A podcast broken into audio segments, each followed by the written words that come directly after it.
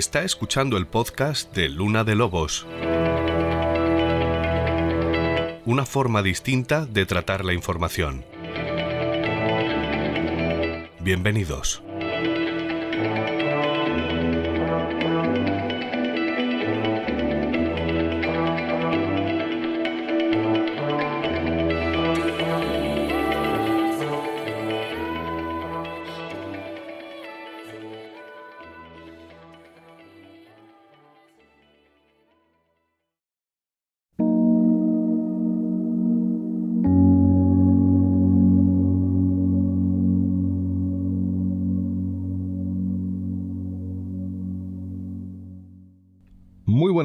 Luis Álvarez es quien les habla. Muchas gracias por estar ahí y por acompañarnos una semana más.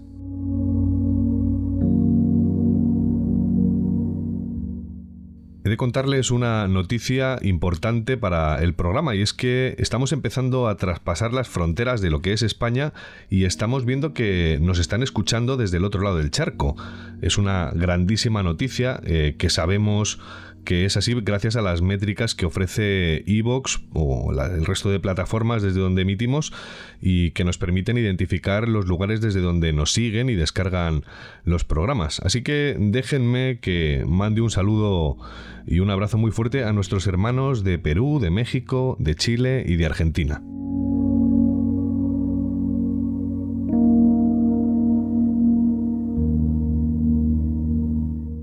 Recordarán que la semana pasada abordamos en la tertulia prohibida el espinoso asunto de las drogas y recordarán además que al final del programa planteé la posibilidad, más bien casi la necesidad, de entrevistar a más gente para ofrecer una visión más completa de este tema. Así que eh, lo que iba a ser un programa en principio, bueno, pues eh, se va a convertir en tres. Y lo cierto es que eh, esto no estaba planificado. Lo dije sobre la marcha al final del programa, no solo porque eh, el tiempo que estuvimos hablando con nuestros eh, contertulios se me hizo corto, sino porque me di cuenta de que este es un tema de, bueno, de una magnitud tan grande que te obliga como informadora a comprometerte a ir un poco más allá. En concreto, al final del programa hablé de la posibilidad de entrevistar a un miembro de la Guardia Civil que se encargara de perseguir el narcotráfico y de esta forma conocer de primera mano esa cara oscura ¿no? que tienen también las drogas y, la relación directa que hay con el crimen organizado. La otra entrevista imprescindible que se me ocurrió eh, para hacer un programa redondo tenía que ser a la fuerza a alguien que pudiera hablarnos de la realidad de la calle, es decir, el punto de vista de los consumidores, alguien que pudiera aportar además información fresca y veraz de lo que está sucediendo desde dentro. Y esa es la entrevista que van a escuchar a continuación. Él es Claudio Vidal y es el responsable en Andalucía de Energy Control. Ya hablamos de ellos el otro día, pero déjenme que les refresque la memoria. Energy Control es un programa de lo más vanguardista dedicado al análisis y a la información transparente y objetiva de las drogas que circulan por las calles. Créanme que se van a sorprender cuando descubran cuál es la función, dónde opera Energy Control, qué cosas hace exactamente eh, y cómo funcionan. Pero casi que mejor que lo cuente yo, vamos a dejar que sea él el que nos lo diga. Así que sin más, muchas gracias Claudio por estar con nosotros. ¿Qué tal? ¿Qué tal? Muy buenas. Muchas gracias a vosotros. Bueno, muchas gracias eh, por atender nuestros micrófonos. Sé que estáis muy atareados y bueno, habéis respondido bastante rápido, así que os estoy muy agradecido. Gracias. Bueno, eh, vamos a empezar. Cuéntanos, ¿qué es exactamente Energy Control y cuál es su función? Vale, bueno, mira, eh, Energy Control, como bien decías en la entradilla, es un, es un programa de la, de la Asociación Bienestar y Desarrollo y eh, es un programa que lo que, eh, bueno, tenemos eh, diferentes objetivos de, trabajo, pero sobre todo lo que más nos, bueno, pues más nos interesa es ser una referencia pues rigurosa, honesta, libre de tabúes, para que todas aquellas personas que, consumen sustancias psicoactivas pues puedan gestionar eh, esos consumos y eso lo que también implica que puedan eh, gestionar tanto los placeres como los riesgos que, están vinculados a ese consumo de, sustancias. Y ello, pues bueno, lo hacemos a través de, todo un conjunto de actividades entre las que se encuentran pues, las que comentabas de, los análisis. ¿Cuándo nace Energy Control y eh, cómo eh, lo hace? Déjame que antes te diga que yo os descubrí en el año 2002 en un festimat que era un festival que se hacía al sur de Madrid, un festival muy tipo Woodstock en el que la gente acampaba y se tiraban durante tres o cuatro días viendo conciertos y era una maravilla porque era un espacio de libertad y eh, un, espacio de música en el que tocaban muchísimas bandas de referencia de aquel entonces y yo no sé si fue en el año 2000 o 2001, creo que fue en el año 2000, que vi una caseta vuestra que estaba entre los puestos que había por allí de merchandising o los puestos donde vendían Coca-Colas o cerveza y me llamó muchísimo la atención. De hecho, os incluí dentro del reportaje que hice porque entonces trabajaba para la agencia F y estaba de hecho trabajando en aquel festimat y me acerqué a la caseta porque me pareció flipante que hubiera eh, alguien que de, cara al público de forma tan abierta, eh, bueno, pues eh, se encargará de lo que estaban haciendo, lo que estabais haciendo allí, que era algo así como trae tus drogas que nosotros te las analizamos y te decimos exactamente qué es lo que estás tomando. Así que la pregunta era cuándo y cómo nace, pero quiero que se quede esta anécdota presente porque la verdad me dejasteis flipaos. Sí, bueno, es, eh, es una, la reacción de sorpresa suele ser, eh, suele ser habitual porque eh, realmente se sale un poco de, de, lo, de, lo, normal, ¿no? pero respondiendo a tu pregunta, Energy nace en el año 97 es decir, que unos cinco años de que, perdón, de que nos encontraras, nace en la ciudad de, de Barcelona y nace eh, en el contexto de, bueno, pues de los centros de, eh, de un centro de tratamiento eh, de las drogodependencias que, que, gestiona ABD, la Asociación Bienestar y Desarrollo, y en un momento muy concreto en el que, bueno, sabemos que sobre todo pues también los años 90 en el ámbito de las drogas pues estuvieron también todavía muy marcados pues por, por, el consumo de heroína y todos los problemas asociados pero a la vez también fueron, eh, fueron años en los que eh, la música electrónica también había hecho su, eh, su aparición y con ella también aparecieron nuevos perfiles de consumo, sobre todo pues esos consumos de fin de semana, estimulantes, el éxtasis, ¿no? que, que también vivió... Podemos decir casi como arquetipo, o sea, como figura representativa de ese fenómeno del que estás hablando, la ruta del bacalao, ¿no? Claro, la ruta del bacalao, ¿no? Y, bueno, y en general en, toda España pues fueron eh, momentos en los que la, música electrónica pues eh, en nuestro país eh, pues tal como la conocemos ¿no? hoy en día, pues también acababa casi de, aterrizar y, empezaron, pues bueno, como digo, a, verse otros perfiles de consumo que empezaron a llegar a este centro de, tratamiento.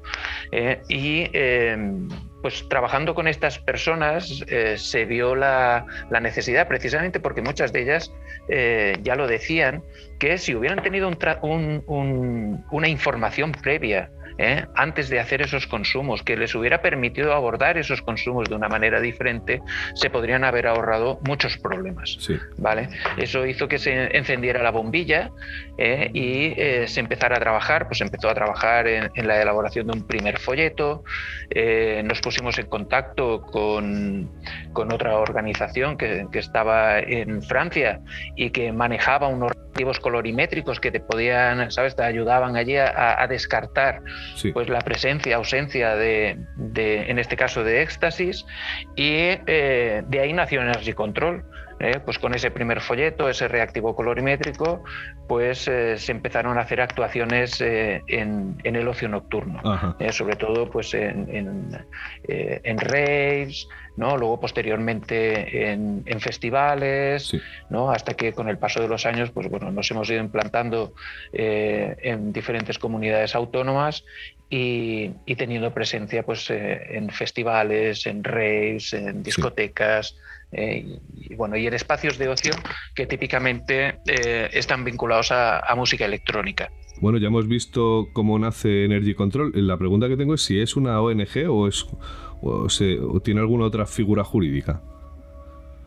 Eh, bueno, Energy Control como tal es una, es una marca. ¿eh? Eh, la Asociación Bienestar y Desarrollo es una, es una ONG y, bueno, nos financiamos, en el caso concreto de Energy Control, pues nos financiamos sobre todo a, partir de proyectos que, buscamos subvención pública de, diferentes, de diferentes administraciones.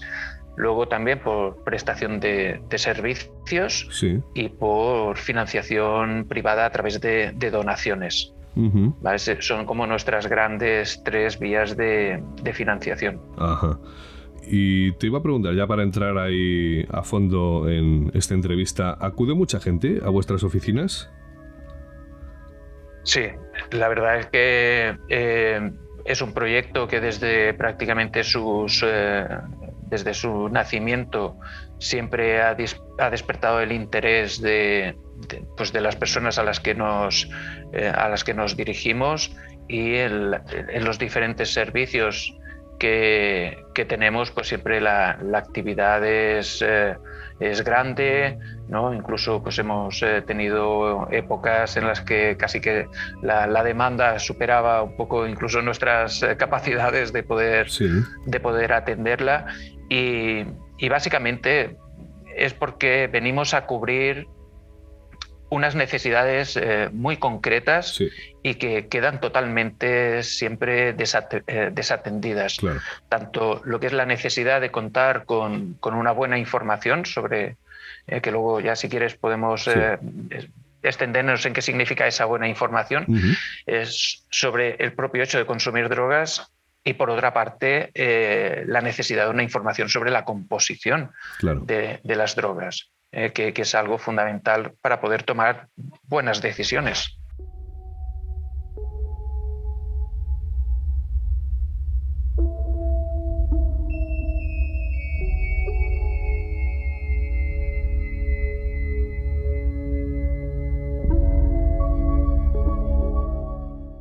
Antes te iba a preguntar, eh, claro, para que nuestros oyentes eh, hagan una idea de dónde pueden ir, dónde estáis y cómo se puede acudir a vosotros. Bueno, ahora mismo estamos en cuatro comunidades autónomas. Eh, estamos en, Cataluña, Madrid, Islas Baleares y, en Andalucía. bueno, pueden visitar nuestra web para para establecer contacto con, cada una de, ellas, ver los servicios que, ofertamos y, contactar directamente. Eh, estamos en la ciudad de Barcelona, en la ciudad de Madrid, en Palma de Mallorca. Y luego para Andalucía, eh, la sede la tenemos en la ciudad de, Antequera, que está justo en el centro de, Andalucía, y, desde allí desplegamos eh, todas nuestras acciones a, todo el territorio andaluz. Y te iba a preguntar, ¿tiene algún coste? Que quiero decir, yo por ejemplo soy un usuario que tiene de repente una partida de eh, pastillas de éxtasis, que quiere pasar un fin de semana en una rave o quiere pasar un fin de semana divertido con sus colegas y tengo dudas sobre si esas eh, pastillas eh, pueden estar adulteradas o tengo la curiosidad de saber si cuál es su composición. Ese análisis que vosotros hacéis eh, es gratis y también me gustaría que me contaras cómo es la secuencia. Es decir, yo entro a vuestras oficinas, os pregunto directamente cómo, cómo funciona esto. Vale. Bueno, en cuanto al coste, eh, depende del tipo de sustancia y depende del resultado o del tipo de resultado que se, que desee, o sea, que se desee, ¿no? Es decir, eh, siempre hay que tener en cuenta que, bueno, somos una, una ONG, que nuestra financiación pues también muchas veces está vinculada a, las subvenciones que conseguimos de la administración pública y, hay partes de nuestra actividad que no podemos eh, tenerlas a un coste eh, cero para la, para la persona, ¿no? Pero sí que hay algunas, eh, algunos de, en, el, caso de los análisis, que, consideramos que desde una óptica de, reducción de riesgos pues deben ser gratuitos y lo, y lo son. ¿no? Entonces, el, procedimiento, eh, pues básicamente, bueno, ahora en estos eh, momentos y por la situación actual, en, en todos nuestros servicios funcionamos a través de citas previas. ¿eh? Eh, bueno, puedes contactar con cualquiera de nuestras eh, delegaciones a través de correo electrónico o a través de, teléfono, pedir cita, ¿vale? Y eh, simplemente hay que traer una cantidad mínima de la, de la sustancia. Se, se, hace una pequeña entrevista tanto para, para conocer un poquito más tener un poco más de información sobre la sustancia y también eh, sobre cómo se tiene pensado consumir esa, esa sustancia. Y eh, dependiendo del tipo de, prueba, eh, si son lo que nosotros llamamos análisis cualitativos, es decir, de identificación de qué es lo que lleva, en la mayoría de los casos esa información se da o en el mismo día o al día siguiente, puede darse también junto con un asesoramiento individualizado sobre pautas eh, que permitan un consumo de, menor riesgo ¿vale? de, esa, de esa sustancia. Si los análisis son eh, cuantitativos, es decir, que vamos a, buscar cuál es la cantidad, pues esos análisis tardan un, un, poco más y siempre pues, bueno, van acompañados de toda una información eh, que pueda ser utilizada para la persona para gestionar su, su consumo.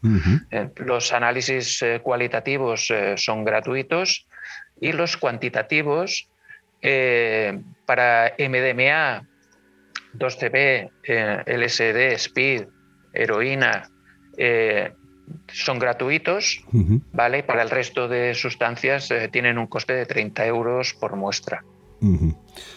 ¿Existe algún perfil definido de las personas que acuden a vuestras delegaciones de Energy Control? Bueno, perfil definido es, una eh, es difícil establecer un perfil porque en realidad eh, sí que tiende a ser heterogéneo, ¿eh? es decir, los rangos de edad son bastante, son bastante diversos. sí que es cierto pues, que hay sustancias que, que son las que más analizamos, pues MDMA, cocaína y, y speed eh, son, las que, son las que más analizamos de, de, todas, ¿vale? Y normalmente es por encontrar algo que, que caracterice a, a, estas personas, es que eh, hacen lo que nosotros llamamos un uso recreativo de la sustancia. ¿eh? es decir, un uso pues, vinculado pues sobre todo a, espacios eh, de fiesta, a momentos de ocio eh, y que bueno, es un tipo de consumo eh, bastante distinto de otras maneras de acercarse a las sustancias, ¿no? como pueden ser pues, los usos rituales o los usos incluso de tipo más terapéutico. ¿vale? Entonces eso sí que sería un poco pues, el nexo común de todas las personas que, que se acercan a nosotros. O sea que puede haber gente con 55 60 años que acuda a vuestras oficinas? Sí, sí, podría haber perfectamente. perfectamente. Eh, por lo que comentas es más bien una cuestión no tanto de eh, perfil, el perfil, ese perfil definido eh, va más en, digamos, asociado al tipo de sustancia, ¿no? Por lo que me acabas de comentar es un poco lo que he entendido. Más que al tipo de sustancia es al tipo de actividad, es decir, al hecho, al, mismo hecho de, tomar drogas por, por, placer, por diversión. ¿vale? Y eso eh, no entiende de edades. Sí que es cierto que, son consumos que mayormente está, bueno, se llevan a cabo por personas eh, jóvenes, pero no exclusivamente. ¿eh? Entonces, siempre es importante señalar, es decir, que, el consumo de drogas no es algo típicamente juvenil, sino que también puede haber personas de, de, más edad que, pues a las que les guste también consumir.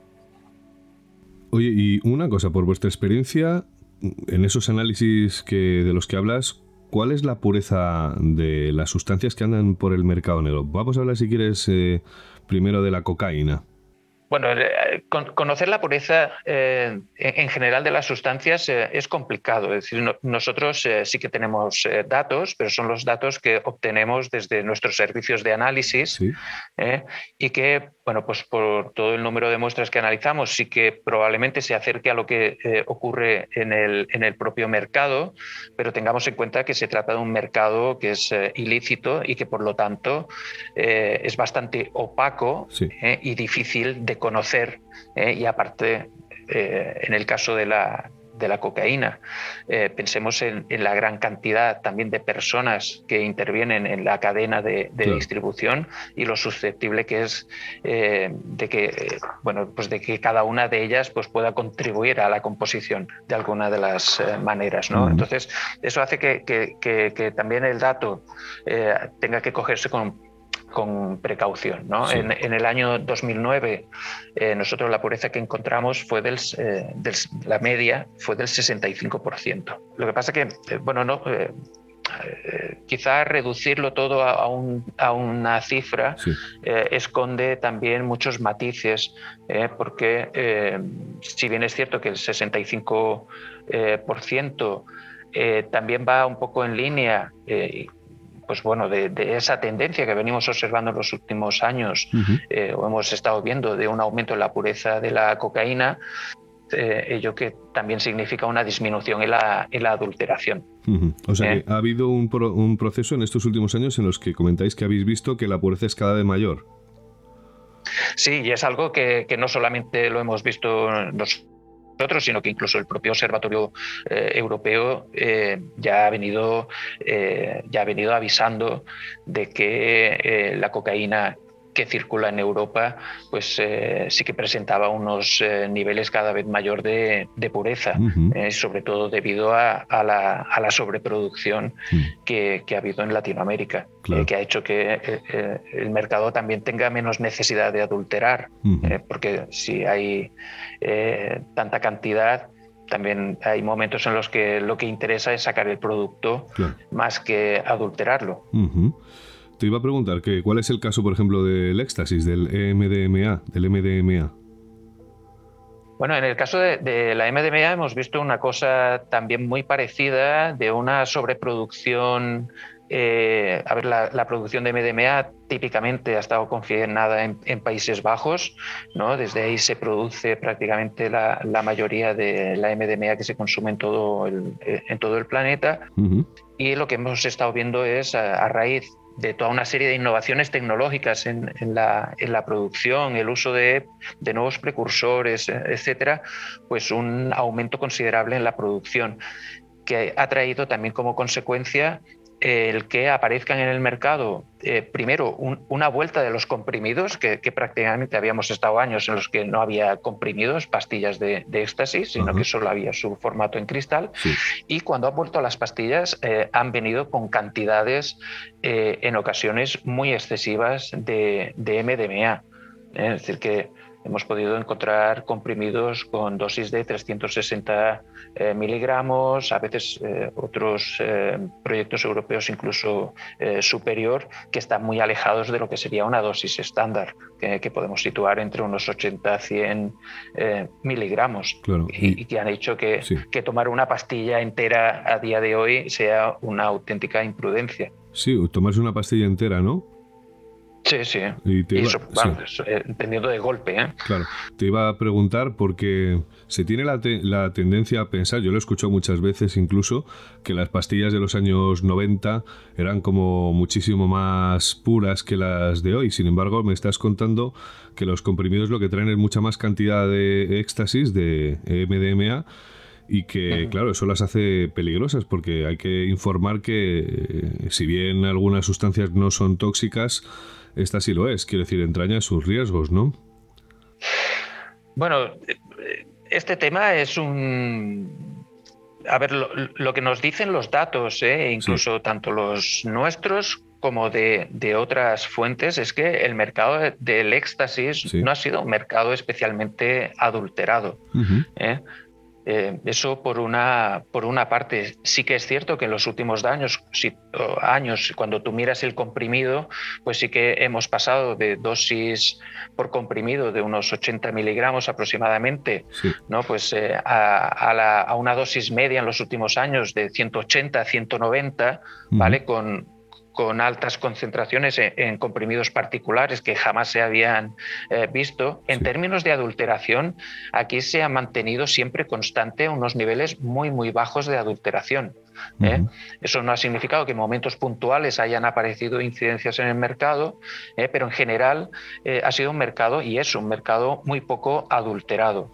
Otra cosa es que personas que tomaron éxtasis en aquellos años eh, pues también por el propio efecto de la tolerancia a la sustancia, puedan empezar a pensar que ahora ya no pega como antes, pero no es porque ahora eh, sean menos potentes, sino simplemente porque tolerancia hace su mella y en, y en, el caso del éxtasis hay un fenómeno que se llama eh, la pérdida de la magia eh, y es que esos efectos tan sorprendentes eh, sobre el estado de ánimo, ese buen rollo ¿no? y, y, ese efecto tan característico con el uso repetido tiende a desaparecer.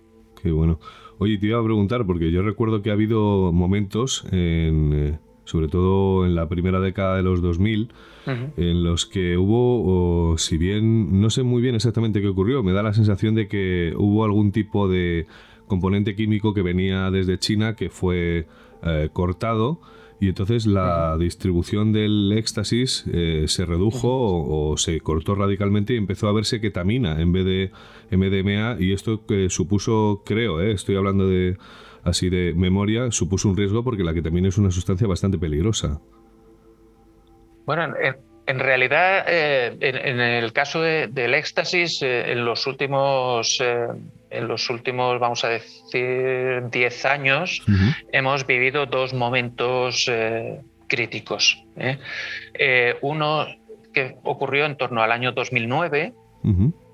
que hubo un desabastecimiento generalizado de MDMA de repente deja de haber deja de haber MDMA en el mercado y sí que vino motivado por un corte en el suministro de los precursores.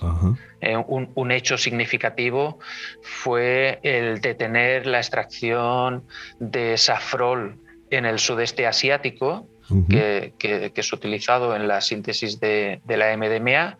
Eh, aquello se cortó y produjo un desabastecimiento que provocó que provocó eh, la aparición de nuevas sustancias y de hecho uno de los eh, hitos que han marcado la aparición del fenómeno de las nuevas sustancias psicoactivas, NPS, como nosotros le, llamamos, fue precisamente ese hecho, eh, el que dejara de haber MDMA en el mercado y que la gente buscara otros sustitutos. Y luego un segundo hecho en torno a 2015 fue un, eh, fue un error en la producción de unos comprimidos, ¿eh? Eh, un error en la selección del precursor para la síntesis y en lugar de eh, sintetizar MDMA, sintetizaron otra sustancia, se llama parametoximetanfetamina, que es especialmente tóxica y que dejó pues, bueno, bastantes fallecimientos en toda Europa bueno, pero rápidamente se corrigió, si, podemos hablar así, eh, se corrigió, esa partida desapareció, eran unas Superman rosas, eh, desapareció y ya no volvió, no volvió a pasar, pero sí que marcó un, también un punto importante eh, en la historia ¿no? del mercado de la MDMA en los últimos años. ¿Qué hay sobre una sustancia que me llama especialmente la atención? Solo he conseguido encontrármela una vez. Es cierto que en mi caso las sustancias me han encontrado a mí siempre, no he ido ya por ellas, ¿vale? Lo cual es eh, significativo porque me da la sensación de que suele ser así en la mayor parte de la gente. Sobre todo hablo de sustancias visionarias eh, que las he encontrado bien en la selva o me las he encontrado después por aquí.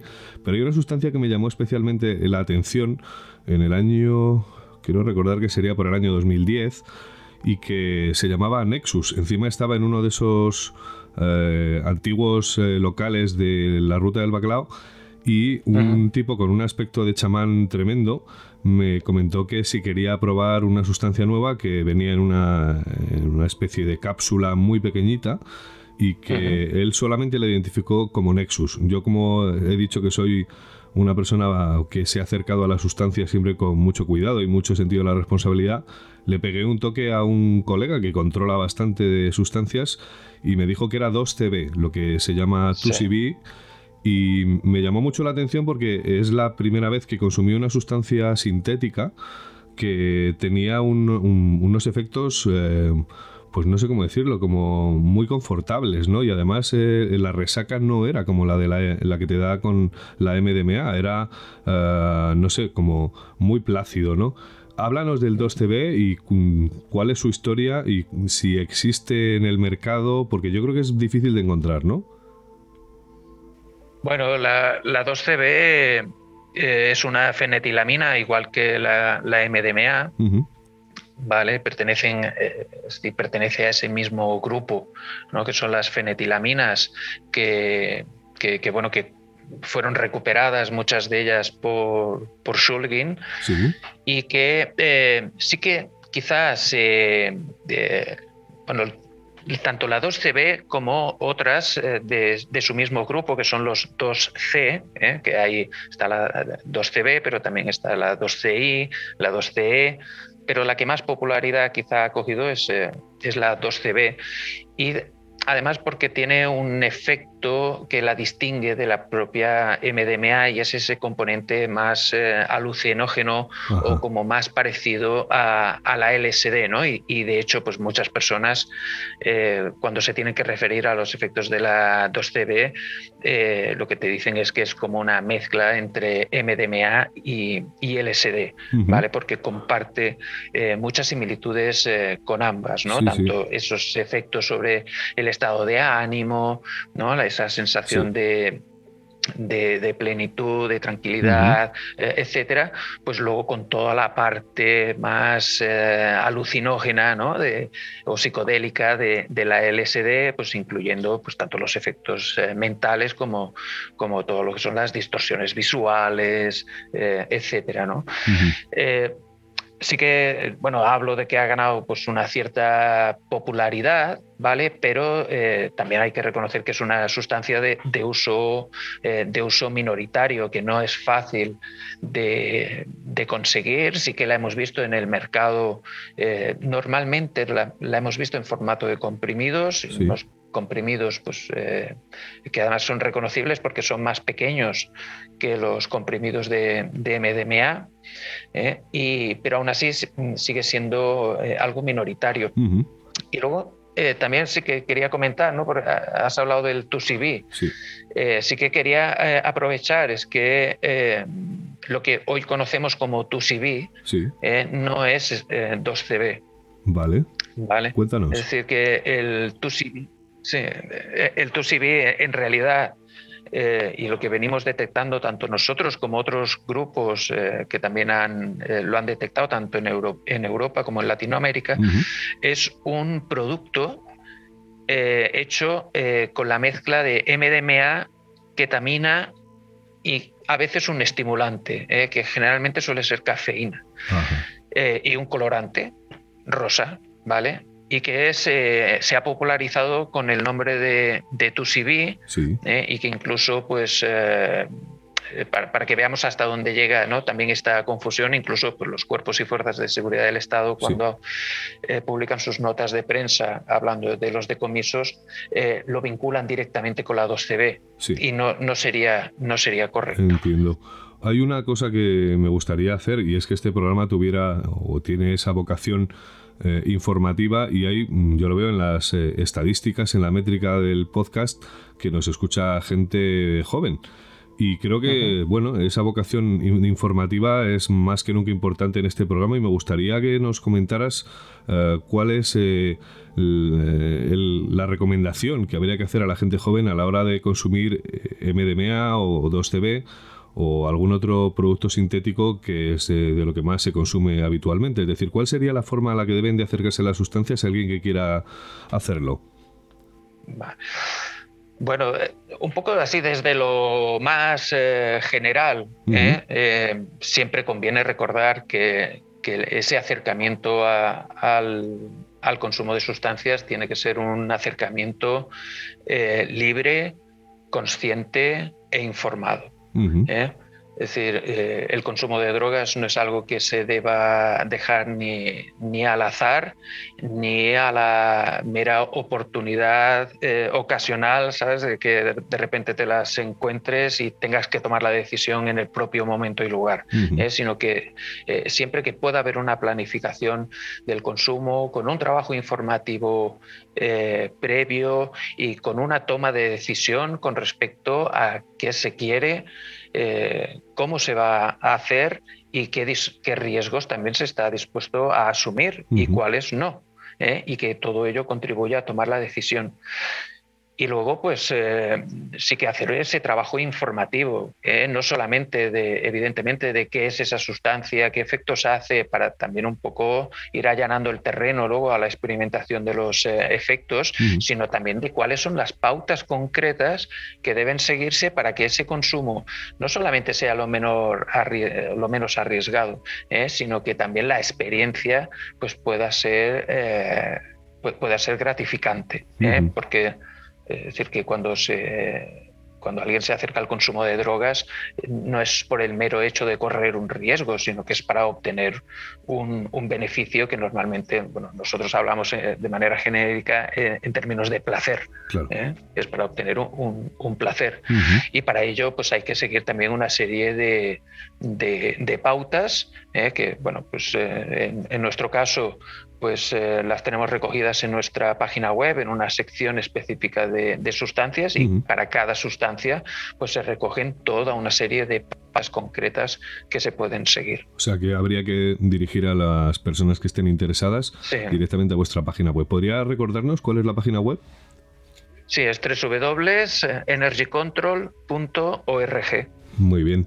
Ah, antes has hablado de una alerta que hubo en el año 2009, un eh, antes y un después. Eh, recuerdo perfectamente porque es lo que te comentaba cuando de repente el mercado se llenó de otras eh, sustancias. Has hablado de una alerta en 2015 que tuvo el nombre de Superman porque imagino que ese era, digamos, el, el troquel de la pastilla. Eh, pero ¿recuerdas alguna alerta realmente preocupante sobre alguna sustancia que pasara por vuestros laboratorios? Quizá la más eh, grave eh, fue la de la parametoximetanfetamina, la PMMA.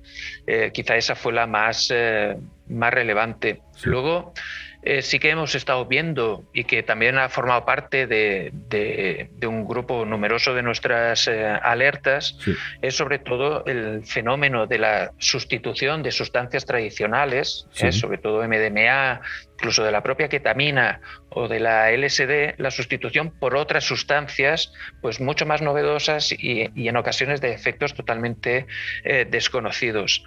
Afortunadamente no tenemos eh, documentadas, eh, al menos en España, problemas significativos, problemas significativos, pero eso no quiere decir evidentemente pues que, esa vigilancia sobre los mercados pues no, no, deba, no deba hacerse. pero sí que sí que es cierto que, que, bueno, la aparición de sustancias especialmente tóxicas o que acaben eh, trayendo muchos problemas, eh, eh, en nuestro caso no ha, sido, no ha sido del todo habitual. Eso te iba a preguntar, si es algo habitual eso de detectar partidas potencialmente peligrosas. En el caso de, la, por ejemplo, de la MDMA, no. en el caso del SPID, eh, tampoco. En el caso de la cocaína, pues eh, lo que siempre nos ha preocupado en el caso de la cocaína es eh, especialmente la presencia de uno de, los adulterantes, que, además es el, ha, sido el, más habitual, que es el levamisol. ¿eh? que, es un, antiparasitario que como medicamento de uso humano ya se incluso llegó a retirarse, ¿vale?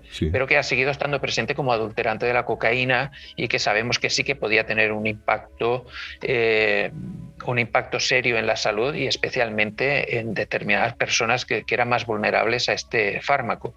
¿eh? Eh, entonces no, no, tanto hablamos de partidas, sino de incidentes o de, claro, o de adulterantes este, concretos. ¿Y este adulterante en la cocaína qué, qué es exactamente o qué efectos tiene?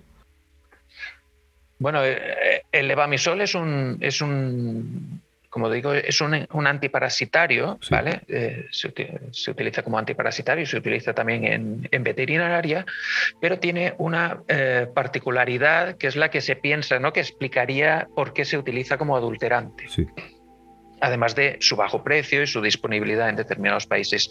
Y es que eh, en el organismo, nuestro organismo lo metaboliza a, eh, a una nueva sustancia, ¿vale?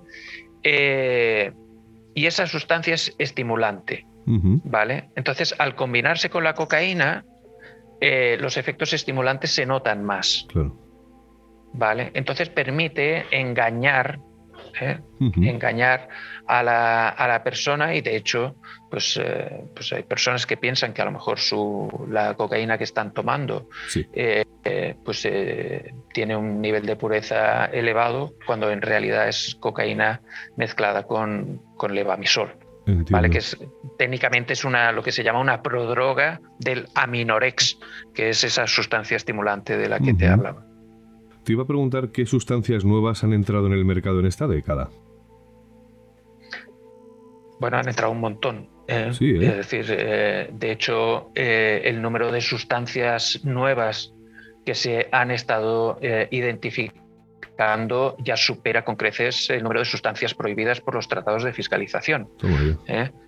¿Eh? Es decir, que eh, una vez que aparece el fenómeno de las nuevas sustancias, pues esto ha sido un fenómeno, un fenómeno que ha tenido una extensión muy grande, especialmente en el número de sustancias distintas, que, que, aunque se agrupen en, diferentes eh, tipos, eh, porque las más... Eh, las más habituales han sido las catinonas sintéticas, tenemos los cannabinoides sintéticos, los opioides o los opiáceos sintéticos, perdón.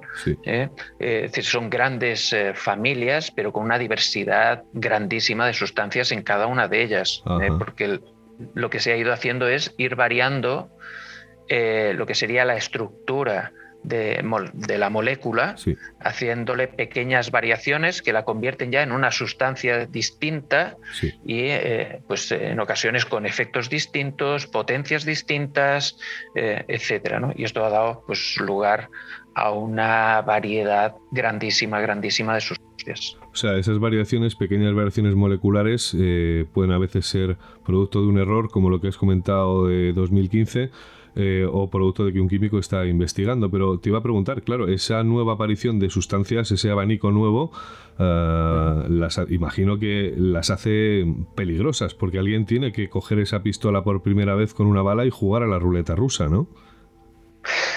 Claro, el, principal riesgo de, estas sustancias en términos generales es el desconocimiento que, tenemos sobre ellas. ¿eh? Eh, piensa que, sustancias como el cannabis o sustancias como la cocaína, el MDMA, eh, la anfetamina, pues son sustancias de las que sabemos muchísimo y por lo tanto podemos anticipar claramente cuáles son sus riesgos y podemos establecer de una manera mucho más concreta, cuáles son las pautas para hacer un uso de menor riesgo de ellas. Sin embargo, de estas nuevas drogas, lo que vamos sabiendo es lo que nos va contando pues, la gente que las va probando. ¿eh? Entonces, eh, claro, esto es, es, información muy parcial, ¿eh? que siempre hay que coger con hay que coger con pinzas y, por lo tanto siempre que, que cualquier cualquier persona que decida acercarse a ellas eh, tiene que tener claro que, la dosis de precaución eh, ha de ser eh, alta y mucho más alta que con respecto a otras, a otras sustancias. Esa forma de consumir creo que te refieres a que lo más sensato es cuando te cae algo en las manos, si no ha pasado por vuestros laboratorios, es consumir un poquito, esperar y consumir otro poquito y esperar así hasta que te suba, ¿no? Claro, hay que, eh, primero eh, hay que hacer un trabajo informativo previo intenso. Hay que muy bien sobre, sobre esa sustancia, ¿vale? Estar muy pendiente e intentar recabar el máximo de información sobre cuáles pueden ser sus rangos de dosificación. Sí. ¿eh? Porque eh, hay ocasiones en las que estas sustancias pues, pueden ser ya activas y producir su efecto en el rango de unos pocos miligramos. eso entraña muchísimas dificultades ¿eh? porque preparar dosis de unos pocos eh, miligramos, eh, para eso o bien tienes un instrumental adecuado, una balanza de, precisión, o tienes que utilizar métodos que te permitan tener seguridad de que, de que se está tomando esa dosis. y, y, cuanto luego también hay sustancias que variaciones de pocos miligramos en la dosis pueden causar cambios eh, drásticos en los efectos, pues exige de una meticulosidad eh, bastante, bastante importante. Incluso eh, pues también para determinadas o hay organizaciones que por ejemplo pues también recomiendan como una especie una especie de pruebas de alergia eh, antes de tomar la sustancia y en cualquier caso siempre, siempre una recomendación básica es empezar por poco, eh, valorar y decidir. Entiendo. Oye, te iba a preguntar, porque vosotros estáis muy en contacto con la gente joven y me gustaría saber si tenéis información o si puedes, eh, digamos, aportar esa visión general ah, de cómo se divierten ahora los jóvenes y cuáles son las tendencias de consumo dentro de la juventud. Bueno, ahora les está costando divertirse,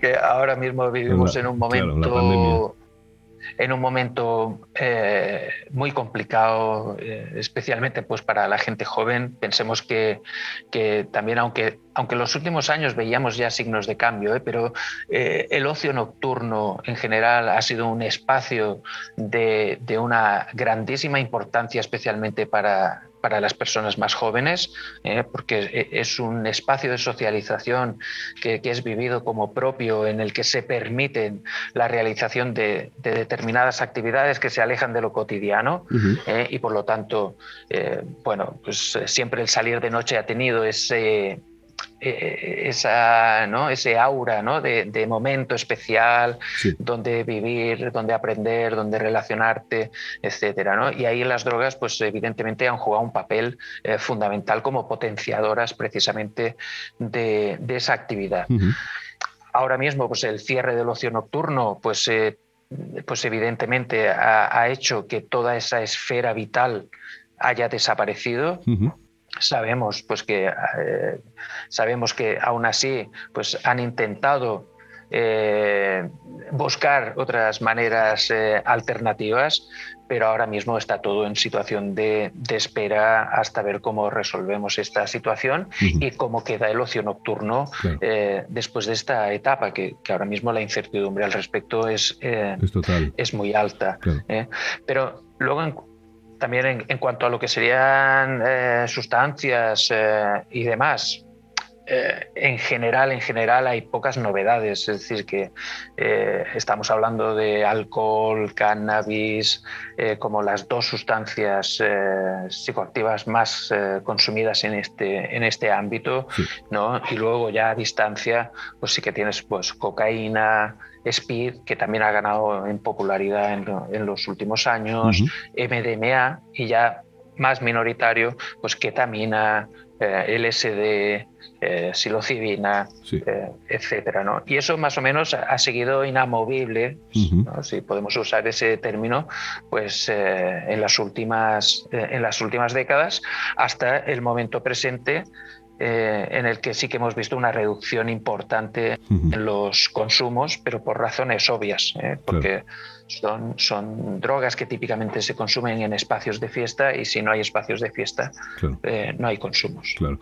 Te iba a comentar que es obvio que la juventud de ahora tiene toda la información a su disposición gracias a Internet y a que tenemos mucha experiencia.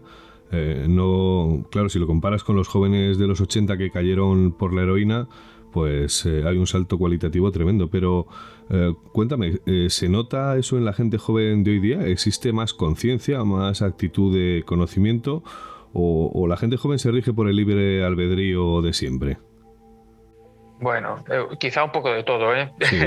quizá un poco de todo. Es decir, eh, en términos de, información, es cierto que con el paso de los años, pues sí que eh, pues desde la aparición de, iniciativas como Energy Control, como otras que, hay en, nuestro país o en el ámbito internacional, pero aún así sí que sí que seguimos padeciendo el mismo problema, ¿no? por llamarlo de alguna manera, y es que en general la información objetiva y útil para las personas que usan drogas eh, es una información de, difícil acceso.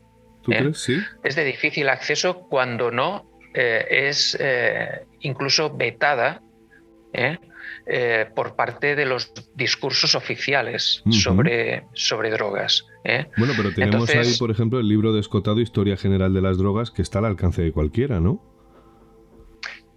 Sí, sí. Lo que pasa es que, aunque ya digo que cada vez hay más información y Internet, evidentemente, pues también ha contribuido a que esa información pueda estar ahí, pues, pero de la misma manera que la información, vamos a decir, contraria también lo está. ¿eh?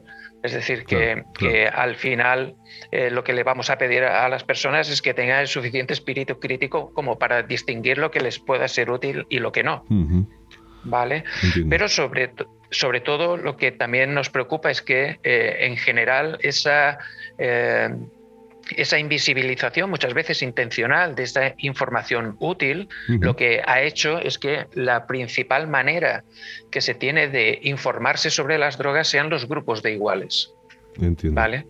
Incluso eh, las propias personas que venden se han convertido en ocasiones en las que suministran de información sobre cómo hacer los consumos. Eh, y, en algunos estudios hemos detectado incluso eh, el hecho de que sean fuentes de información creíbles, incluso más creíbles que los profesionales sanitarios. Qué interesante esto.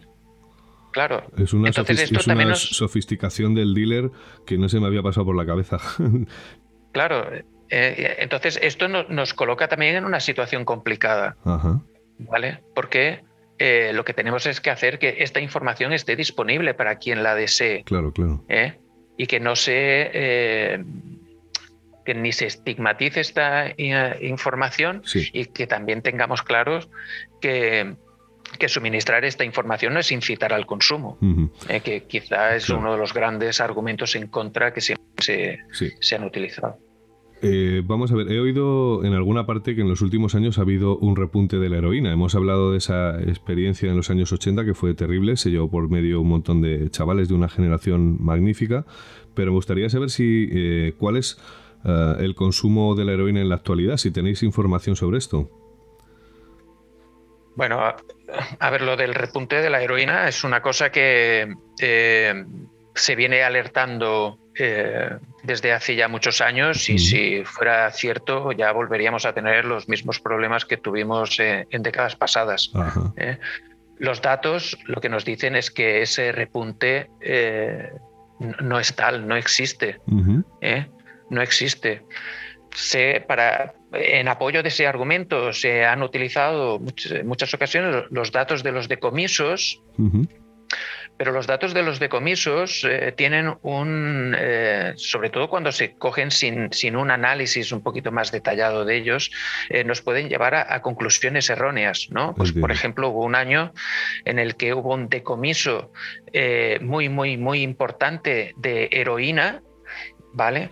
Pero que cabe la posibilidad de que no fuera heroína para el mercado español, sino que estuviera en tránsito hacia otros países. Claro. ¿Eh? Lo que pasa es que se registró como decomiso en España y eso hizo incrementar las estadísticas, pero eso no quiere decir que haya habido un aumento en el consumo. Cuando vamos a, las cifras, por ejemplo, de personas que entran a tratamiento o cuando consultamos las cifras de aquellos programas y servicios que están trabajando con personas que consumen heroína, pues no se detecta que haya un repunte significativo que nos haga temer eh, una vuelta a, esas épocas anteriores. Claro. eh, me gustaría saber si se puede hacer, podrías hacernos una tabla de porcentajes eh, en orden de consumo de sustancias de, de, más a menos en la actualidad. Si esto, quiero decir así sobre la marcha, Claudio, si se puede hacer, digamos, un, o eso, un baremo, ¿no? Bueno, ya, te lo comentaba antes, es decir, esa, ese ranking, por llamarlo de alguna manera, es un ranking que, que bueno, que ha permanecido inamovible eh, en las últimas décadas, ¿no? Y siempre, siempre encabezado por el alcohol, que, conviene, siempre conviene recordar que, también es el alcohol droga, también, efectivamente, ¿eh? Eh, que, muchas veces aunque se parezca olvidarse, pero hay que recordarlo constantemente que, y que es la droga más consumida por la población y por más, o sea, por más personas. Y después vendría el cannabis. ¿eh? Eh, en segundo lugar vendría, vendría el cannabis y ya seguida pues eh, de cocaína, anfetamina y MDMA. ¿no? Quizás ese sería el, las cinco que estarían en el top five, ¿no? hablando en términos de ranking. Te iba a preguntar sobre la estructura de la producción, porque si bien la cocaína viene de fuera, Ah, hay otras sustancias de las que estamos hablando que son de síntesis que están, eh, no hace falta que vengan de fuera, quiero decir que, eh, que vengan de fuera de Europa. Eh, ¿Cuál es la posición de España en cuanto a la fabricación de drogas, incluyendo el cannabis? Digo esto porque antes has comentado que el éxtasis viene de Holanda o de Países Bajos, eh, pero gustaría saber si en España también tenemos laboratorios o nos encargamos o somos eh, simplemente el tránsito de la cocaína para el resto de Europa o producimos eh, marihuana más que nadie. ¿Cuál es la situación? En general, en general, España es más un país de tránsito que de producción, pero, pero en general, ¿vale? También esto eh, hay que matizarlo, hay que matizarlo bastante. Tradicionalmente, eh, bueno, pues eh, España probablemente junto a, Países Bajos han sido la puerta de entrada de la cocaína a, Europa, bien desde el Atlántico o también en los últimos años desde, desde África. Sí. Eh, pero ha sido fundamentalmente un, país de tránsito, ¿no? al ser la puerta de entrada de la cocaína hacia, hacia Europa. En el caso de sustancias como MDMA o incluso SPID, aunque en los últimos años se han detectado laboratorios que sintetizaban eh, en España, el grueso de la producción eh, todavía sigue realizándose en Holanda y, y Bélgica. Y otra cosa distinta es eh, para el caso concreto de la marihuana, ¿eh? mientras que para hachís sí que somos de nuevo un país de tránsito, porque el hachís eh, viene, de, viene de Marruecos, pero en el caso de la marihuana, pues aquí sí que somos país productor y exportador de, marihuana a toda Europa. Entiendo. Te iba a decir que vuestro, digamos, vuestra función, vuestra actividad, me resulta eh, bastante, eh, me resulta paradójico porque, quiero decir, el Estado tiene una clara eh, actitud de prohibición y de persecución de tanto la fabricación como el consumo como el tráfico. pero claro, vosotros estáis a la luz, estáis legalizados, realicéis vuestra actividad con total normalidad y esto es lo que me resulta absolutamente paradójico, además de decir, por otra parte, que eh, esa función que hacéis debería hacerle el Estado, ¿no? Quiero decir, eh, pero vamos, digo que me resulta eh, paradójico entenderlo. Y la, la, pregunta quizás sea, ¿cuál es el encaje legal para poder desarrollar vuestra, vuestra actividad? Bueno, no existe una normativa legal que, que, un poco que, marque ¿no? Eh, este tipo de, actividad eh, legal en el sentido de una ley o de una disposición publicada en, el Boletín Oficial del Estado. Es decir, lo que sí existe es una estrategia nacional en materia de, drogas y otras adicciones eh, en la que sí que se contemplan las acciones de reducción de daños y riesgos, que sería donde se marca toda la actividad que, nosotros eh, desarrollamos. ¿vale? Eh, por otra parte, nosotros eh, colaboramos pues también con sistemas de vigilancia epidemiológica, tanto a nivel estatal como a nivel internacional. ¿eh? Que, pues, por ejemplo, pues pueden estar haciendo seguimiento del fenómeno de las nuevas sustancias o de la aparición de nuevas eh, tendencias de consumo. Entonces hay una aceptación tácita por parte de las administraciones eh, públicas pues de, estos, eh, de estos servicios y no solamente en España, eh, sino que también en los últimos años pues este tipo de servicios se han ido extendiendo especialmente en Europa, pero también en Latinoamérica han, ido, han ido apareciendo, Canadá ¿eh? quizá es uno de los países con unos desarrollos más importantes eh, en, este, en este tema. ¿eh? O sea que, que, por esa parte no era necesaria ¿no? o no era necesario ese, ese encaje legal como dispositivos de salud pública. Entiendo. y luego muchas veces sí que comentar que, muchas veces evidentemente no esto pues eh, claro genera ese tipo de, contradicción no es decir si bueno pues si el, consumo de drogas está sometido a, determinadas eh, normativas que lo que lo regulan ¿eh? aunque sea desde un punto de vista prohibicionista las sustancias están dentro de unos tratados de fiscalización cómo puede ser que luego venga alguien y las analice también depende de desde el punto de vista donde estemos mirando el asunto. Cuando lo vemos desde un punto de vista de salud, ¿eh? son dispositivos que tienen todo su sentido, porque en el fondo lo que estamos buscando es proteger la salud eh, individual y colectiva. Si se mira desde eh, única y exclusivamente desde el punto de vista legal o de cumplimiento de la normativa, pues evidentemente pueden salir ese tipo de, preocupaciones. entiendo, pero me da la sensación de que es como si fuera un paso hacia un nuevo marco regulador más permisivo o a una normalización de la situación en torno al habitual prohibicionismo y persecución de la que ahora hablaremos y que no ha dado o no está dando muy buenos resultados, ¿no crees? Yo creo que es más que nada, eh, esto obedece a una visión pragmática, ¿eh? cuando lo vemos desde una óptica eh, sobre todo de salud. Los consumos de drogas o sea, han existido, existen y existirán. Claro.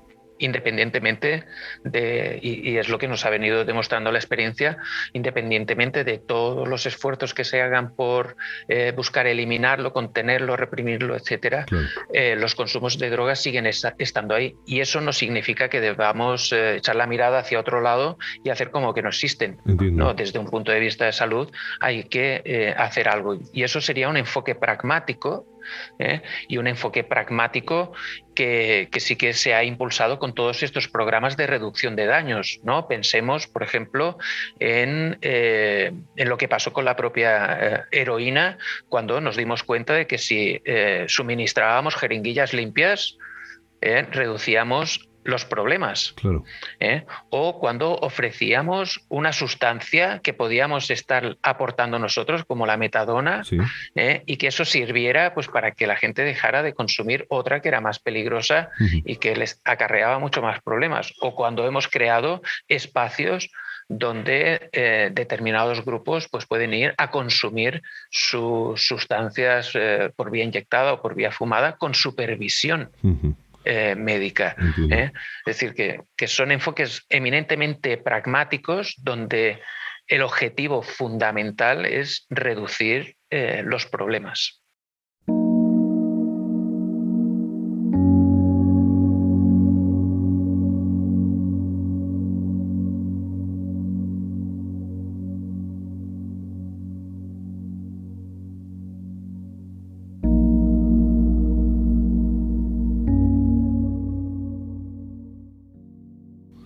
Una persona que hemos citado y que citamos habitualmente en Luna de Lobos es Antonio Escotado y él dice y repite, no solo en sus libros, lo dice constantemente, que la prohibición es el responsable directo del consumo descontrolado de, las sustancias porque al prohibirlo eh, se dota a las sustancias de una especie de aureola de misterio, de magnetismo y de fascinación que hace que sean más apetecibles, ¿no? ¿Qué es, qué es lo que opinas? Bueno, a ver, coincido y creo que que, bueno, es que también la, evidencia está aplastante, ¿no? que evidentemente el modelo prohibicionista eh, ha sido un, fracaso, eh, por mucho que en ocasiones se le haya querido vestir de éxito. ¿eh? al menos es un fracaso para los objetivos declarados. Incluso pues la propia Naciones Unidas se vio obligada a reformular sus objetivos. ¿eh? y a dejar de hablar de un mundo sin drogas para empezar a hablar de contener el problema de las drogas. ¿eh? También pues, eh, a la vista de que ese objetivo fundacional de un mundo libre de drogas pues, cada vez se veía como más utópico que no un objetivo realmente alcanzable. Parece una guerra delirante, de hecho claro, tiene, porque tiene puntos en los que a lo mejor pues, sí que puede parecer, aunque luego eh, también los trasfondos también son muy importantes, ¿no? Es decir, que eh, sabemos que, Estados Unidos, por ejemplo, pues eh, utilizó, utilizó toda la, prohibición, pues desde con, fines de represión de minorías étnicas hasta como un instrumento de colonización encubierta, ¿no? Cuando les permitía el intervencionismo en, países del exterior. Entonces, bueno, es un fenómeno bastante eh, bastante, complejo. Pero aterrizando en lo que comentabas de, la prohibición como, como al final causante de los consumos eh, descontrolados, probablemente de nuevo tendríamos muchas cosas que, que, matizar, ¿eh? porque probablemente también a día de hoy, bueno, probablemente no, lo que sabemos es que la ilegalidad o la legalidad o ilegalidad muchas veces influye poco en los consumos. Eh, de hecho, hay muy pocas personas que no tomen drogas porque son ilegales. Pueden, tomar, pueden no tomar drogas pues porque piensan que los efectos van a ser terribles o porque, eh, y eso sí que ha sido producto de, una estrategia de, la prohibición que ha querido desanimar el consumo mediante el miedo. ¿Vale? Pero, eh, pero sí que es cierto que, luego hay pocas personas que dicen, bueno, yo no tomo porque son ilegales. Entiendo. Eh, hay, otras razones. Hay otro eh, ámbito, otro perfil, otro ángulo sobre la prohibición y la persecución. Y es que eh, hay muchos estudios que refieren que eso, exactamente, controlar el tráfico, penalizarlo, toda esa prohibición ha generado que el tráfico de drogas eh, ilícito eh, se encuentre como el principal eh, elemento financiero directo de algunas, no solo guerras, sino de movimientos terroristas. Se me viene a la mente, sin ir más lejos, ah, por ejemplo, el caso afgano con el opio. el régimen talibán se nutrió de todo eso. Obviamente podríamos hablar de Colombia y de los efectos perversos que tiene el tráfico en cuanto a cientos de miles de muertos en los últimos 20 años. Y también se me ocurriría eh, lo que se descubrió y está poco documentado o se ha publicado poco, que es cómo eh, el tráfico de hachís en España pudo financiar el atentado del 11M. ¿Qué es lo que opinas de esto? ¿Es correcto? A ver, eh, lo que está claro es que el, mercado de, las drogas es un mercado tremendamente lucrativo ¿eh? y que puede despertar el interés de eh, numerosos actores, ¿eh? bien como una estrategia de financiación propia, pues para simplemente su enriquecimiento y el mantenimiento de sus pero también para la financiación de otras actividades. ¿eh? El mercado ilícito realmente es, eh, eh, también es un mercado complejo, es, casi tan complejo como el mercado lícito. Y de hecho, los grandes grupos criminales operan como multinacionales, Donde, las que diversifican sus actividades delictivas, los productos, etcétera. ¿no? Entonces, en este sentido, no, no, no debe sorprender que pueda haber determinados grupos terroristas que se financien eh, a través del narcotráfico. ¿eh? Es decir, que Una vez que algo es ilegal, eh, pues eh, ya queda en manos de unas dinámicas que, quedan muy lejos de las dinámicas que estamos acostumbrados a, ver en un mercado legal. Entonces, eso no, debería sorprender. Fíjate, hablando de cifras, que el otro día vi en un reportaje que Estados Unidos había invertido en Colombia 10.000 millones de dólares en los últimos años para controlar eh, las plantaciones, dotando a su ejército de equipo y de formación. Y es curioso porque la producción, eh, a pesar de esto, la producción de pasta de coca eh, no solo no ha disminuido, sino que se ha multiplicado exponencialmente, siendo, creo, y este dato no lo tengo claro, pero se comentaba que el año pasado ha sido uno de los de mayor producción y tráfico de esta sustancia. Esto te lo digo para eh, poner de relieve que está claro que algo no está funcionando, ¿no? Bueno, igual es que también la, claro, la, estrategia igual también falla, ¿no? Es decir, que no solamente los medios que se ponen, sino que igual viene, viene de fondo. Eh, a ver, la, intervención norteamericana sobre, en general sobre Latinoamérica viene de ya, viene ya de antiguo, ¿eh? es que ya viene de, muchas décadas, décadas atrás y en el caso de, la cocaína y sobre todo eh, pues en esos tres países, ¿no? Perú, Bolivia y Colombia, también eh, Brasil, ¿no? en zonas de Brasil, eh, estamos hablando de, uno, de un territorio con unas características eh, muy concretas, muy concretas y que no necesariamente en algunas de ellas tienen que estar dominadas por los propios estados, sino que están controladas por estados que funcionan de manera paralela y que eso impide una, una, acción global sobre todos ellos. Sabemos que, cuando y un poco cuando se va viendo toda la serie eh, histórica, que cuando se ejerce presión por unos sitios, eh, normalmente no, se consigue la eliminación del fenómeno, sino su desplazamiento. Y esto ha pasado eh, desde los cultivos de cocaína en, en Colombia, ¿no? A, por ejemplo, pues también lo, podemos estar viendo en la presión que se está ejerciendo sobre los mercados del cannabis o del, del hachís que viene de Marruecos, pues aquí mismo eh, en España, ¿no? Que, que, también las rutas de distribución pues van migrando buscando eh, nuevas maneras de, introducir los productos. Pero en cualquier caso no, no, desaparecen. Claro, está claro que esa eterna persecución del gato y el ratón eh, va a seguir existiendo siempre. Te iba a hablar, estamos entrando en la recta final del programa, sobre, hemos hablado de, muchas sustancias, pero nos hemos dejado aparte las sustancias visionarias, lo que se conoce como enteógenos, y me gustaría saber si vosotros, ah, bueno, tenéis, tocáis estos temas porque son eh, quizá más minoritarias, pero hay un fenómeno que se ha puesto eh, de relieve últimamente, que es eh, la sustancia conocida como sapito, que no deja de ser la secreción que hace un sapo cuando eh, se le molesta, un sapo creo que es amazónico, y, esa sustancia se ha puesto tristemente de moda, ese enteógeno, porque eh, llevó a la muerte a, una persona que estaba en medio de un ritual que estaba eh, dirigido por Nacho Vidal, el famoso actor porno. Ah, ¿qué, hay sobre las sustancias visionarias? ¿Qué, ¿En qué posición está Energy Control? Bueno, nosotros, bueno, en primer lugar, nosotros no, no eh, no trabajamos eh, eh, directamente con, personas que hacen uso de este tipo de sustancias, por cuanto también las motivaciones, los contextos de uso de estas sustancias son bastante diferentes a lo que nosotros trabajamos. Nosotros trabajamos en el ámbito de, los consumos recreativos y, no tanto En, en, el ámbito de, otros, de otras formas de consumo.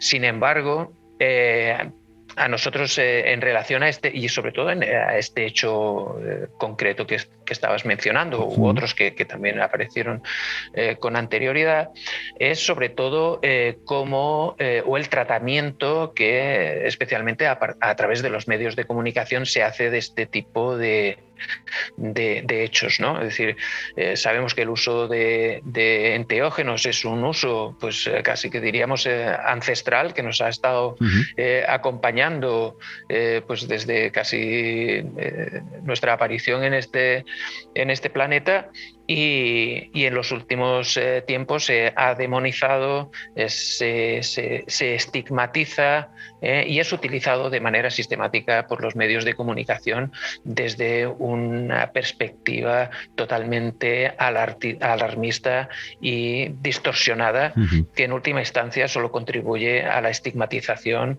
tanto de, los consumos como de las personas que consumen.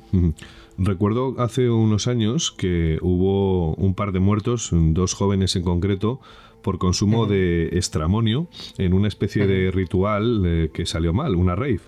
Ah, yo no sé si Energy Control informa sobre todas. Acabas de comentar que igual vosotros no estáis tan más centrados sobre entógenos, pero yo no sé si tú recuerdas esta noticia eh, que no deja de ser curioso porque el estramonio es una solanácea, es una de las eh, plantas que se utilizaban en la Edad Media por las brujas y son sustancias muy peligrosas porque su dosis umbral de, umbral de seguridad es eh, muy estrecho, ¿no? No obstante, es cotado en su libro Historia General de las Drogas, en el Gordo, eh, habla de ello y aporta información, pero yo no sé si recuerdas este episodio, el del estramonio, que fue muy extraño, por cierto. Sí, sí, es decir, fueron eh, ocurrió en Getafe en el contexto de una de una rave eh, y sobre todo eh, lo, que, lo que para nosotros que, bueno, hicimos un seguimiento intenso y además eh, recuerdo que fueron también días de, tener que estar apareciendo constantemente en los medios de comunicación, entrevistas, etcétera. Y, y, para nosotros siempre ha sido un claro ejemplo de lo que nosotros eh, bueno, tanto nosotros como también en otros, eh, en otros países se llaman los pánicos morales. ¿eh? los pánicos morales consiste en, en coger sucesos que tienden a ser anecdóticos, excepcionales, pero sobre los que el público realmente conoce muy poco, ¿vale? Coger su dimensión más sensacionalista y amplificarla, ¿vale? Y esto pues lo hemos visto, lo vimos en el caso del estramonio de la rave de Getafe, eh, lo hemos visto con la droga zombie, lo hemos visto con, eh, con los cannabinoides sintéticos, eh, lo hemos visto con, bueno, y normalmente eh, es, como digo, son sucesos que son anecdóticos y que desde un punto de vista de salud pública muchas veces no tienen, la, no tienen relevancia, pero que son amplificados por los medios mm. de comunicación.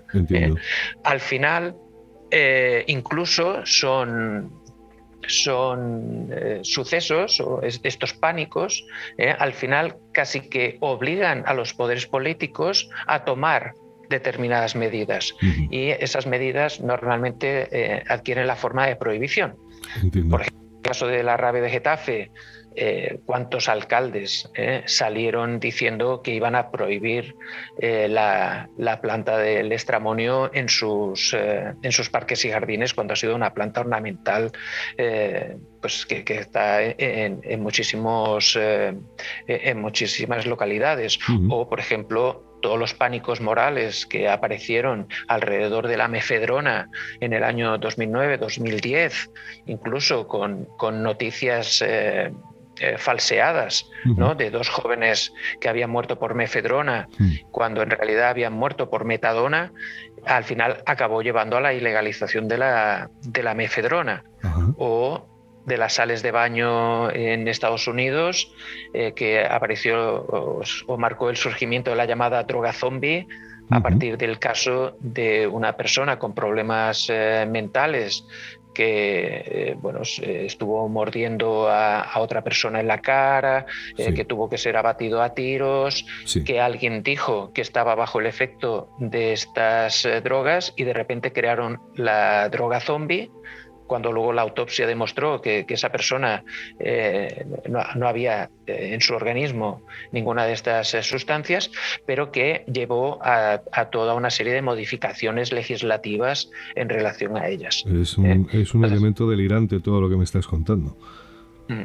Te iba a preguntar, ¿qué opina Energy Control sobre un cambio en la situación legal actual de las sustancias, eh, de las circunstancias actuales que tenemos. ¿Cuál es la posición de Energy Control?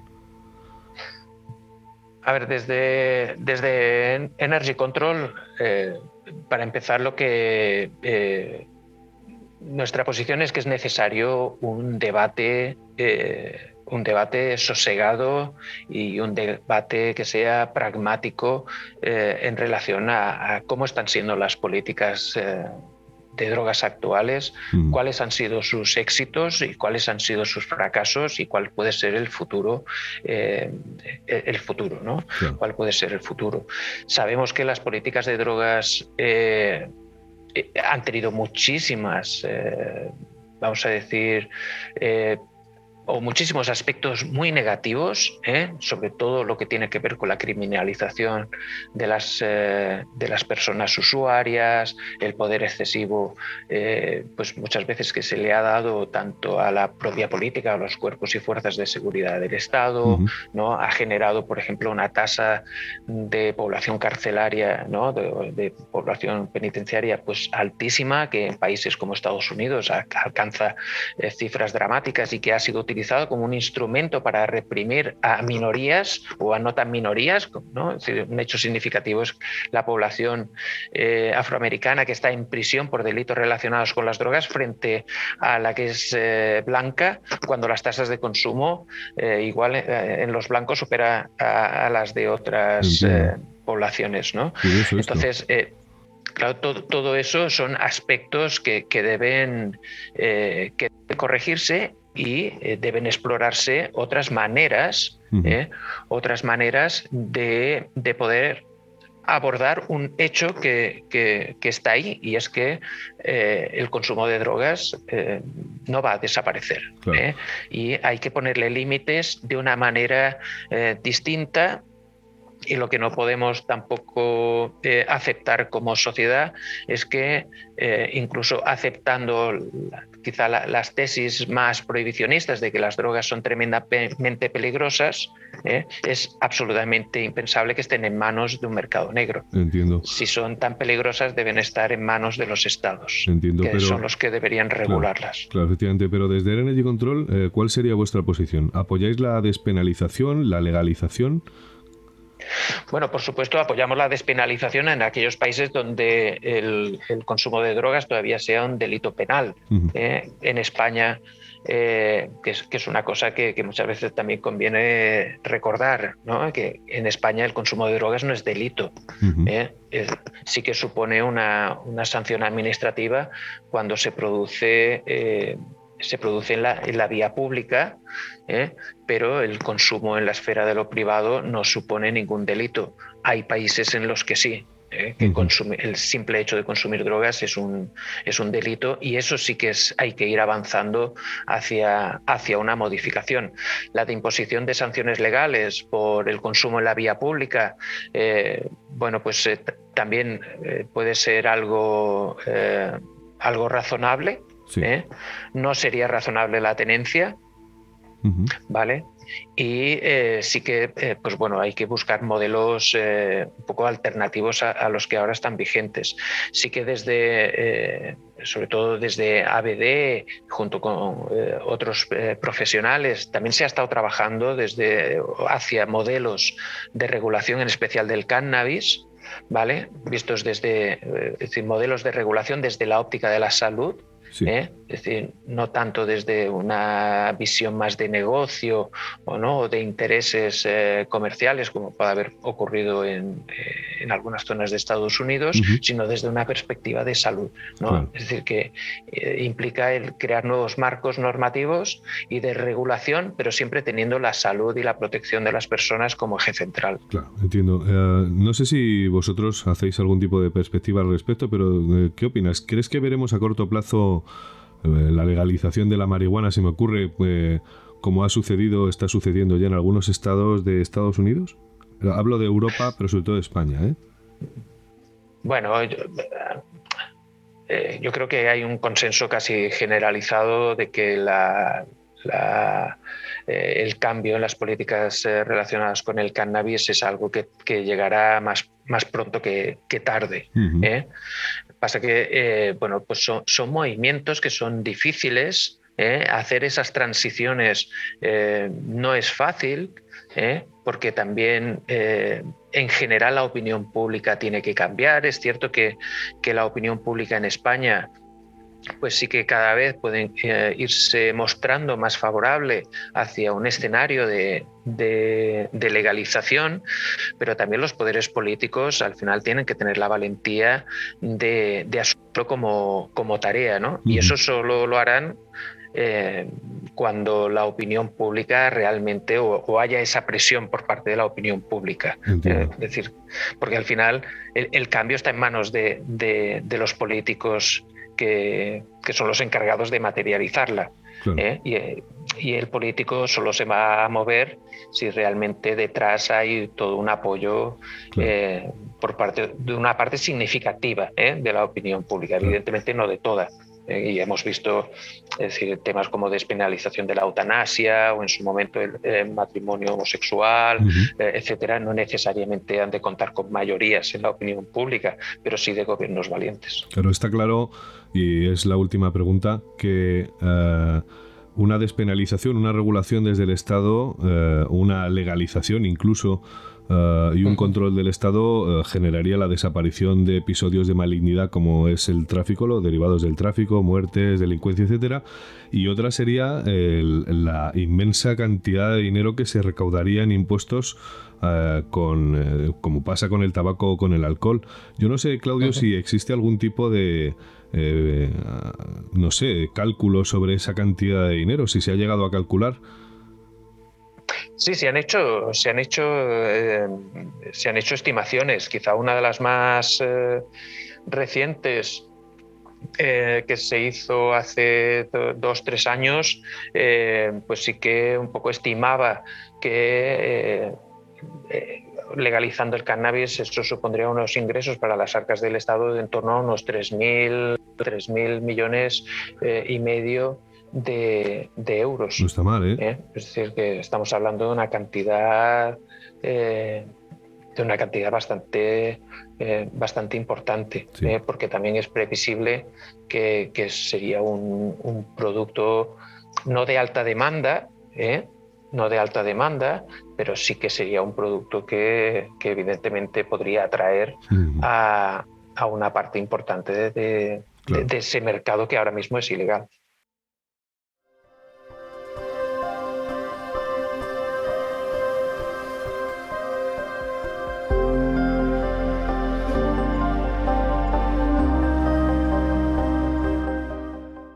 Y hemos llegado al final de esta entrevista que ha sido larga y no ha estado nada mal, con esa vocación y ese interés de información, de informar a la gente eh, no solo con ese velo de oscuridad ¿no? que tiene todo este tema tabú que son las drogas. Por eso espero que Luna de Lobos haya aportado un poco más de luz sobre este asunto. Y nada más que agradecerte, Claudio, vuestra participación, agradecer a, Energy Control lo que hacéis, eh, recordar la página web que es www.energycontrol.org y nada más que emplazarte para alguna otra luna de lobos si se da la circunstancia. Por supuesto, Luis. Muchísimas eh, gracias por, tu interés y, y, bueno, pues por este rato tan bueno de charla. Muy bien, muchas gracias. Hasta la próxima, Claudio. Hasta pronto.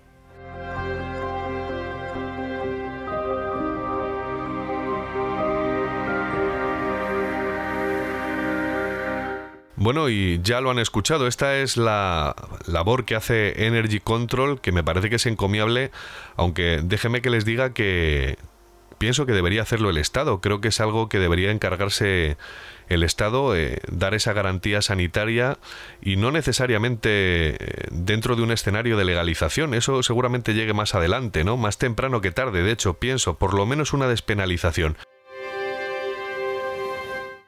Y desde ese testimonio de Energy Control hemos podido pulsar cuál es la realidad de lo que sucede en la calle. Creo que es un testimonio importante porque nos ha aportado cuáles son los secretos de, un submundo que no está exento para nada de peligros reales, ¿no? Como lo son la adulteración, eh, la toxicidad por error de síntesis, como nos han contado lo que ocurrió en 2015, eh, la exposición a escenarios de delincuencia y marginalidad, eh, ese riesgo por supuesto, a sufrir que te caiga encima todo el peso de la ley, ¿no? A ser sancionado, detenido o incluso encarcelado si se te va un poco la cabeza y te dedicas al tráfico ya a un nivel eh, mucho más, digamos, amplio. Y me doy cuenta que todavía no hemos hablado de cómo están las leyes en nuestro país respecto al asunto de las drogas. Pues verán, vamos a imaginarnos un escenario. Vamos a pensar que de repente le coge la policía fumando un porro en un parque o le registran y le incautan una bolsita de marihuana. Bueno, pues aquí no saben cuál es la sanción. No se lo van a creer, pero con la famosa ley Mordaza el Estado te puede arruinar literalmente. Veamos, si es la primera vez que te cogen, la multa oscila de los 600 euros a los 10.400. Si en dos años te vuelven a coger, la multa va desde los 10.400 a los 20.200. ¿Qué les parece? Pero es que aún hay más. Si la infracción ha sido muy grave, la multa puede llegar hasta los 30.400. Quiero decir, ya les he dicho que te arruinan, literalmente. Y es que esta es la represora realidad que nos dejó eh, como herencia el PP con su ley de seguridad ciudadana que se firmó en 2015. Una ley que todavía no ha derogado el PSOE y Podemos, pese a que era una promesa electoral y pese a que lleva el PSOE desde el 2018 en el gobierno, aunque es cierto que ha habido ciertos cortes y es verdad que han tumbado varias veces o han interrumpido ese intento de derogar eh, esa ley mordaza. Lo importante es que parece que se va a firmar en 2021 y van a, digamos, modificar eh, toda la normativa, digamos, todas esas multas eh, que les acabo de contar. Creo que el baremo máximo que van a dejar por tenencia de sustancias o fumar en la calle va a ser de 300 euros, digo, pena máxima. Y bueno, lo curioso es que todavía, y me parece curioso, pero todavía hay gente que desconoce esto y que cree que la figura del consumo propio sigue estando vigente, que es algo antiguo de la ley corcuera, o piensan que está permitido cultivar hasta cuatro plantas de marihuana en el balcón de tu casa. Bueno, pues siento decirles que tampoco. Con esta ley mordaza, si la policía ve que asoman cuatro plantas por tu ventana, por tu balcón, por tu terraza, eh, te pueden sancionar. Y nosotros nos vamos ya, pero antes eh, me gustaría, no sé, hablar a ese corte de edad que veo en las métricas que nos escucha y que va desde los 18 a los 25, eh, 30 años. Y me gustaría que se hayan llevado, tanto del primer programa, pero sobre todo este segundo, bueno, pues una información veraz y clara de, cómo están las cosas y de que pueden acudir a Energy Control cuando quieran darse una fiesta y hacer las cosas bien, eh, ya que han decidido tomar la decisión de consumir sustancias y, lo han hecho de forma, digamos, independiente y libre, por lo menos que lo hagan bien y que lo hagan con cabeza, ¿no? Y por supuesto ya hemos oído a nuestro entrevista durante el programa que, que se informen, que entren en la página web energycontrol.org y, y revisen toda la documentación que hay. Si no, en Internet hay un montón de, de documentación, de libros. Eh, si no, vayan a comprarlos. Pero ya que toman esa decisión libre, que por lo menos, bueno, pues no tengan un disgusto o no tengan un susto eh, o no o no se desencadenen escenarios indeseados que con las sustancias bueno, pueden pasar muchas cosas. Y les hablo desde la experiencia, de la experiencia que me dan mis 42 años y haber hecho siempre las cosas bien o haberlo intentado a pesar del riesgo que hemos corrido. Recuerdo con 20 años cuando comprábamos cristal de MDMA y, claro, no sabíamos qué es lo que estábamos tomando. Y me he acordado de ese, eh, esa partida adulterada que hubo, esa molécula errónea que sintetizaron en Holanda y que mató a varias personas en 2015 y que nos ha contado nuestro entrevistado. Y la verdad que uno se echa a temblar porque podría habernos sucedido algo, ¿no? Sin embargo, nunca sucedió y bueno, pues viéndolo con la perspectiva del tiempo, pues uno a veces como ha sido durante el programa, se echa a temblar, pero también, bueno, pues se siente afortunado. Eh, y nada más, les dejo por esta luna, les agradezco que hayan estado ahí, que nos hayan escuchado y nada, que seguimos creciendo despacito pero con buena letra. Así que muchas gracias por estar ahí. Hasta la próxima luna.